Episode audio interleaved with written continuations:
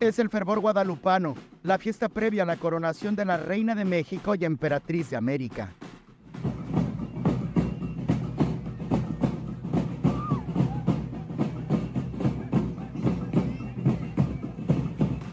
El Parque Jardín de la Marimba fue el punto de encuentro, la pista para los danzantes y el refugio para decenas de peregrinos provenientes de diferentes latitudes. El legendario parque fue el punto de encuentro, aunque el ayuntamiento de Tuxtla Gutiérrez había advertido que no permitiría a los peregrinos pernoctar en él. Incluso, la secretaria general aseguró que instalarían para ellos carpas especiales sobre la avenida central.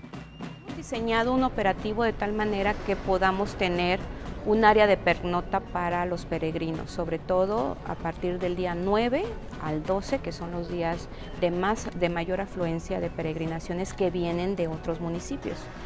Eh, generalmente eh, la pernota de estas peregrinaciones la hacían en el Parque de la Marimba. Eh, una pernota que en muchas ocasiones se montaban casas de campaña sobre la jardinería, se generaba la utilización de, de este, de anafres, eh, fogatas y demás. Nuestro parque acaba de ser este, abierto para toda la ciudadanía para seguirlo disfrutando, derivado de la rehabilitación que se generó.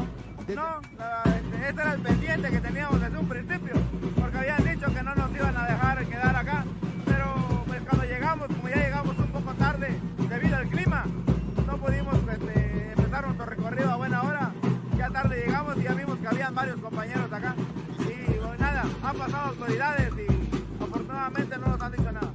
Será el sereno. Lo cierto es que el recién remodelado Jardín de la Marimba lució abarrotado la noche del pasado 11 de diciembre. Fue punto de descanso y también de partida para los creyentes católicos. Pero empezamos nuestro recorrido en Matías Romero, Oaxaca. Ahí empezamos, llegamos el día de hoy aproximadamente como a las 4 de la tarde, ya para mañana llegar a nuestro destino que es Iztapa. Eh, llegamos ayer como a las Oaxaca. Regreso a Villa Las Rosas, a nuestro pueblo. Salimos desde el 8, llegamos hoy como a las 6 de la mañana.